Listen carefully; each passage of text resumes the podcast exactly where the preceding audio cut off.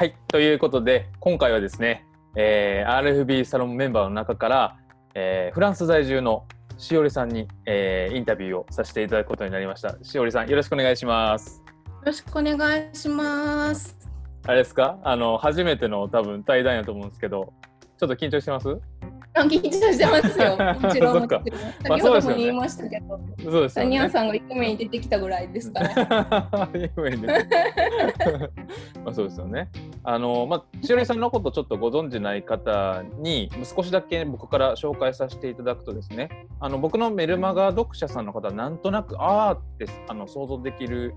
方いらっしゃるかもしれないんですけど、あのフランス在住のコンサル生 S さんっていう形で僕はちょっとメルマガでえーご紹介させていただいたんですけど、R- RFB メンバーのね、1期、2期も参加していただいてて、その間にコンサルもね、えー申し込んでいただいててという方が、まあ、そのしおりさんだったんですけども、えーはい成果でいうとね、最初8万ぐらいの、10万いかないぐらいの成果から、えー最終的にね、12月にこう53万という最高益を達成して、1月もね、目標金額というのをしっかり超えてきたというところで、えー大きくね、はいあの RFB とコンサルを通じて、まあ、成果をまあ上げてくれた、えー方、メンバーだったので、今回、対談させていただいたという感じなんですけど、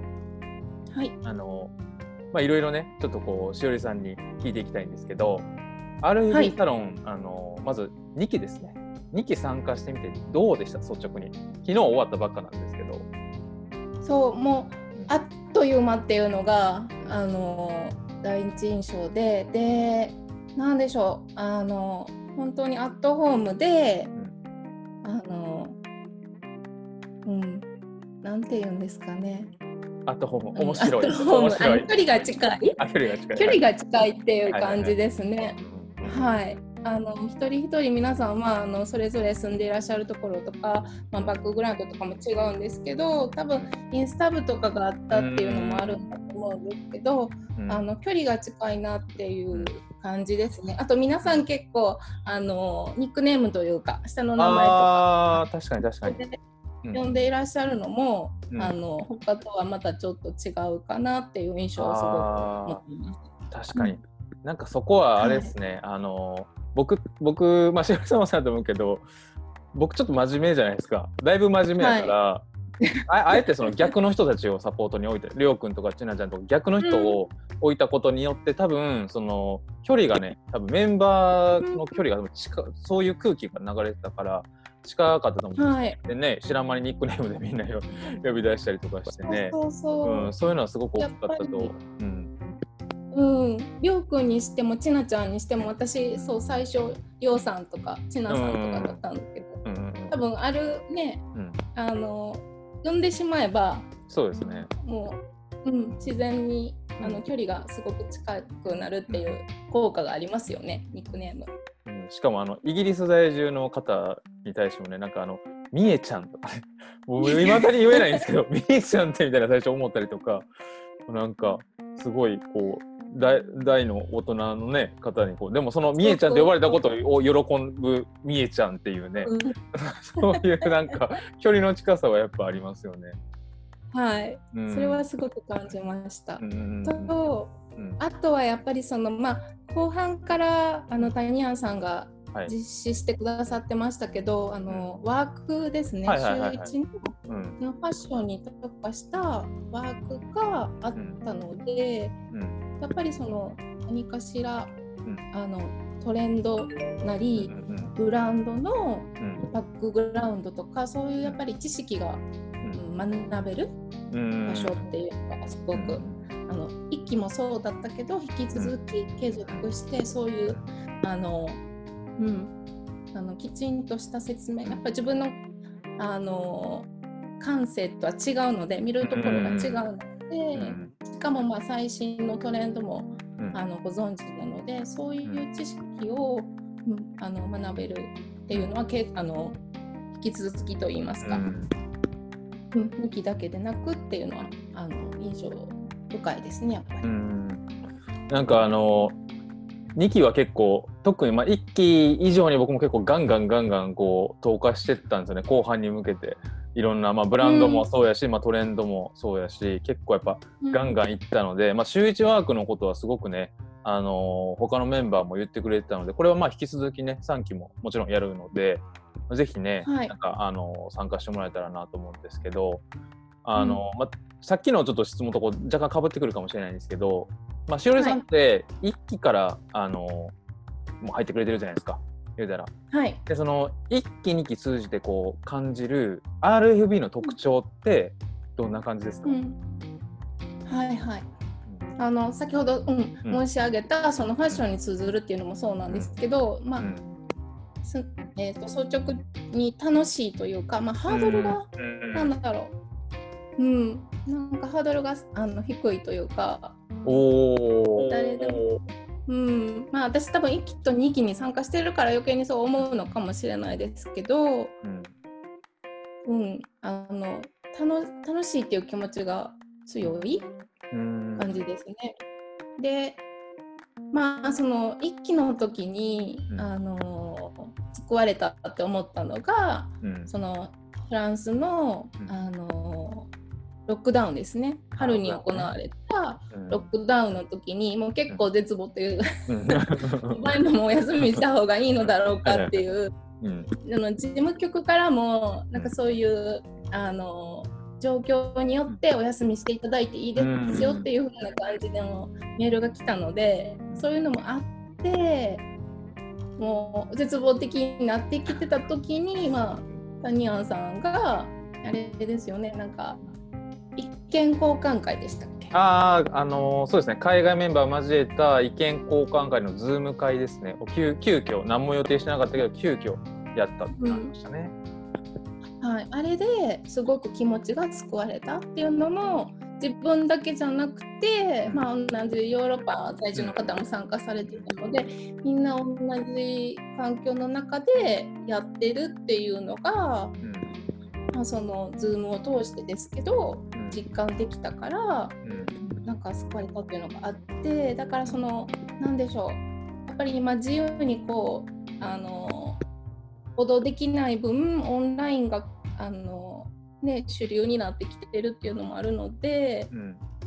あの、うん、なんか自分の生活の一部になってるって感じですね。うーん、それも嬉しいですよね。だからやっぱり、はい、あのーまあ、しおりさんもあのずっと言ってくれてるけど、まあ、楽しいとか、まあ、距離が近いみたいな、他のメンバーからもね、出てくるところなので、そこはやっぱりそういう特徴があるのかなと思うのと、まあ、意外やったんが、結構、まあ、RFB サロンに入ってくれたメンバーはそんなことは言わないんですけど、やっぱり入る前って、なんかファッションバイングとか、そのなんかファッションとバイマっていうところでハードルが高いっていう方が結構いらっしゃるんですよね。あけど、ーはいはいはい。実際入ってみたらハードルが高いっていう声やっぱり聞こえてこないのでまあそこはなんか入ってる実際入ってる人と入ってない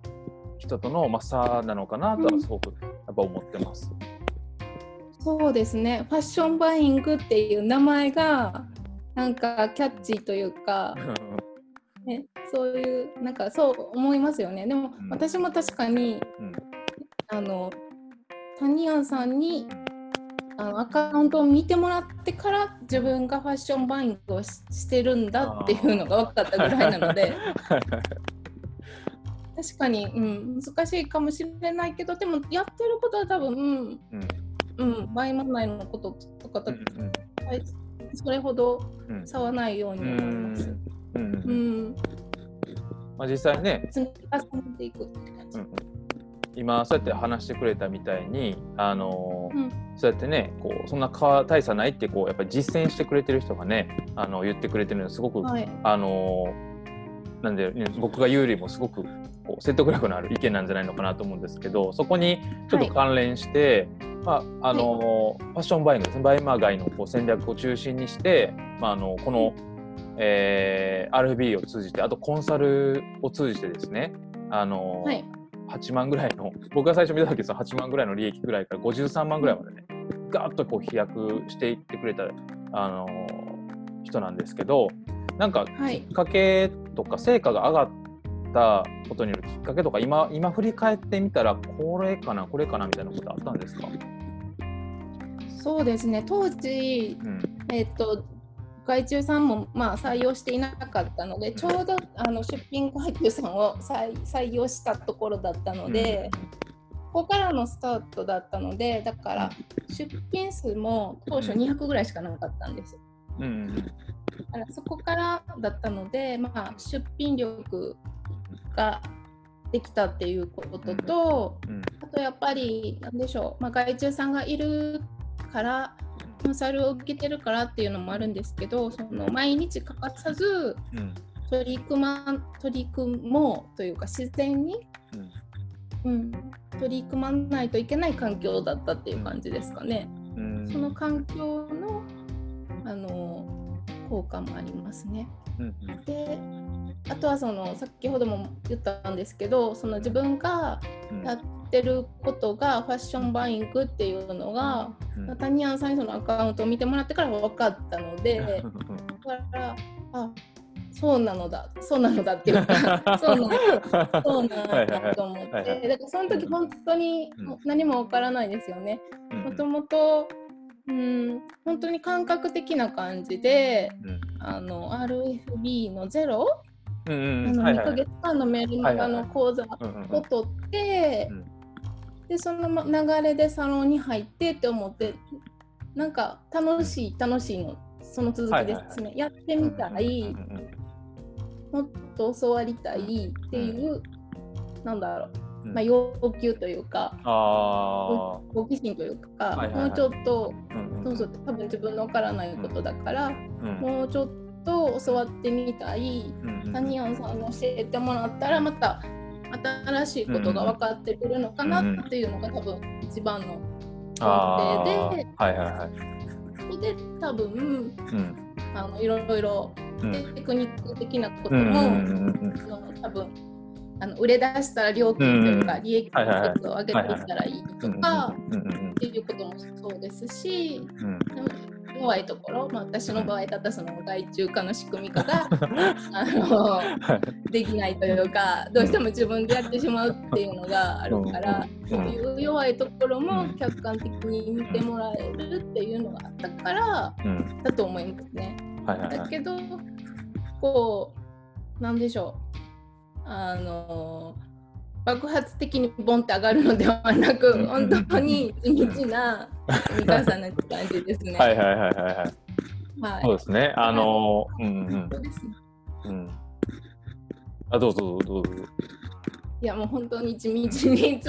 ねていったって感じで、で、今もうん。確かに目標だった50万円には達したけど、うん。やっぱりなんだろうな、うん、でも自分の中でもっと、うん。あの目標のその利益率、利益額、うん。金額をもっと上げたいっていうよりかは、うん。もうちょっとうん。やっぱり自分が携わらなくてもそんなに前に時間をうんかけなくてもうん。いい方を選んでいきたいなって最近は思うようになりました。ああそれはそれはそうですね。なんかやっぱりそれぐらいの金額達成してくると一旦そこをやっぱり経験するとなんかあのーそういうふうにやっぱりなってきたりとか徐々に徐々にこう見えてくるものがあるんですよね。やっぱりその10万、うん10万20万とかじゃなくて、まあ、その50とかっていうなんかあんまり見たことないような数字とか、ね、あの普通に働いてるだけだったらそこが急に見えてくるとかはないんですけどやっぱこの1年でうん。一気にその、ね、そこの世界が見えたことでなんか自分なりのこれから進む道っていうん。本当こう地道にこうねゆっくりこうクリア。20いって30いってなかなか公約で40いってとかねもう最後バンバンバンってめっちゃいってっていう。あの前ずっと毎月更新してたぐらいの感じでしたもんね最後はもうずっと。あそうです。機械下がってうーんって悩んでって感じです。うんバンバンバンバンねやってってっていう感じで。まああの話してみて、まあ、大きかったところはやっぱり原動力感情的な部分がやっぱ大きかったのかなとやっぱ最初は思います。あの楽しい楽しい楽しいということであもっと学びたい楽しいからっていう感情的なところがあ結構大きかったんだなっていうところをすごい感じまそうした。ですね。その今思い出しました。なんか本当谷谷さんと最初にうんうんあのお話しした時も多分前に進みたいっていうかあの当時がうん多分2月とかうん出品とかはしてなかったから、45万とかなんですよ確か利益が。はい。でそこであこれでは本当にダメだと思ってせめて生活費を稼ぐぐらいはいかないとって思って。うん前に進めたいっていう気持ちも強かったですね。うーんそうです自ね僕も最初そのアカウントをね開示して見せてもらった時まあこれあのなんか僕ツイッターとかでも白井さんのことを話してるんですけど大丈夫かなとやっぱ思ったんですよね見た時に。あの仕組み方もしてないし。その人が1年でこんな変わるんやっていうのはちょっとびっくりしたというかだったので、うん。うん、なんかすごいね、あの3期、あの白井さんもね、継続してさんあのバイマーコースに行ってくれているので、まあ、そこはなんか、あの新しく入ってくる人たちもそうだし、あの実践者の人として、なんか伝えていってほしい部分ではあるなと思ってるんですけど、はい。あ。の RB サロン、まあ、今、継続をあのバイマーコースでね、あの2期から3期継続してくれる人ももうすでに17、8人いらっしゃるんですよ、言ってくれてる方も。はい。で、はい。そのまあ大体なんとなくわかると思うんですけどよく参加してくれてる人がね、17、8人いらっしゃるはい。メンバーってなんかどんな人が多いというかっていうなんか特徴的なこととかってあります、なんか僕はね僕僕自身はね運営してて思うのはあの、まあ、僕って結構理論的じゃないですか論理的というかかなりロジックで話すじゃないですか。でうん。逆の人が多いなと思ってて感覚的な人しおりさんもなんか感覚的なタイプだと思っててそうですね。なんか感覚的な感じ。なんか感覚的だからこそその自然にその感情的な人が多くて、うん。それをなんか言語化したいんだけどできないっていうでも僕は逆で言語化できるからなんかそのあそうなんだよねそうなんだよねっていうことがすごく共感してもらえるその感覚的な人に。あそうそうそう。あうん。そう思ってたんだよねっていう感じのこう図式というかなのかなっていうふうにはすごく思ってるんですけどなんかしおりさんから見たらどんな感じに思いますか、なんかまあそのワークの話にまた戻ってしまうんですけど、あの皆さんでもすごくあの勉強されてるというかそのお題に対して、やっぱり自主的にああの自分たちで情報を探しに行って、うんきちんと表現されてるっていうのがうんあるので、うん。そのまああのファッション知らないとかうん。言っていらっしゃる方もいると思うんですけどやっぱり皆さん努力はされてるあっていうのはすごくうん第一印象です。で昨日うん。のあの勉強会最後の勉強会も皆さん、あれですよね。一期の時私もあの最初だったのであれだったんはいはいはいだけど、うん。よりも一期の時よりもすごくレベルアップといいますか、あそうですね。ないうん、スキルが上がってきてるなと思いました。だからうん。やっぱり皆さんうんあの ねいろいろ情報 RA えっと MB さんの YouTube のお話とかもされてたり。やっぱり皆さんどこかしらうんあの自主的にされているっていうのがすごく、うんうんうん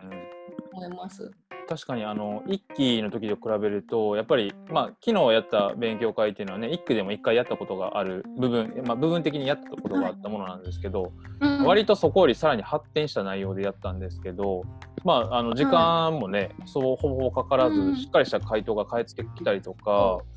確実にそのレベルはもう上がってるし、あの実績的にもやっぱり、しおりさんもそうやって、まあね、53問で上がったっていう人もいるし、あのー100万みたいな人もやっぱいたりとか、なんかいろん成果が上がってる人結構多かったんですよね、2期も。いらっしゃいますよね。う上上はもっと今いらっしゃいますよね。そうですなんかよね。ベースがベースが上がったみたいな1期より1期とかって10万、うん20万の人たちが結構多かったんですけど、うんそのそこからまたベースがぐっと上がった感じでしたね他の人たちがその人たちがこう、がありましただからうんここはまあやっぱやっぱりずっとねしおりさんと同じように継続してあの、うんやってってる人が多いからこそでそういう人たちがまた集まって相乗効果でそうなるのかなとはやっぱり思いましたね。うんうんと思いました。今昨日がちょっと勉強会だったので、うんその印象が残ってるっていうのもあるんですけど、はい。うん、あの商品コメントとかでもうん。あーって思いました。そうですね。うん。うん、うん、僕も思いました。思いました。思いました。そうですよね。うんだ。から、うんうん、私も全然あの 一期から継続してるって言ってるけど、ううんん、全然勉強になるし新しい発見というか、うん。うんありますね毎回。僕自身もあのそうあその視点見てるんだとかそういうのはすごくやっぱり感じましたよ昨日もいろんな人のうんねそうですよね。やっはいぱり、あのうんあの皆さんがそううん。表現されることで気づかされることもありますよね。ありますね。ありますあります。はい。うん。だからそうですね。皆さんやっぱり参加されているいらっしゃる方はやっぱり積極的にう学んびたいっていう方がああ確かに確かに。うんうんうん。なんか、ううん。その学びたい欲のあるねかあのそのそういう人たちがやっぱり、まあ、当たり前ですけど、まあ、あの多いかなと思ってます。そうですよね。とまあ、最後になるんですけど、まあ、あのはい今 RFB サロンにねあのうん入ろうかこう悩んでる方とかもあの僕ツイッターもそうだし、えー、とメールメルマガからもそうなんですけど悩まれてる方のご相談とかやっぱり結構来るんですねいただくんですけど、はい。まあ、そういった方も多分このしおりさんとの対談聞いてる聞かれてる方もいらっしゃると思うんですけど、まあ、そういった方も含めて、今 RFB サロンに参加しようかこう悩んでる方に向けて何かこう、はい一気に通じて僕のコンサルも受けてくれて成果も出してくれたしおりさんだからこそなんか伝えてあげれるようなメッセージであればぜひあの伝えてほしいなと思うんですけど。はい。本当にあの自分から学びたいっていう気持ちがあればどんどんあの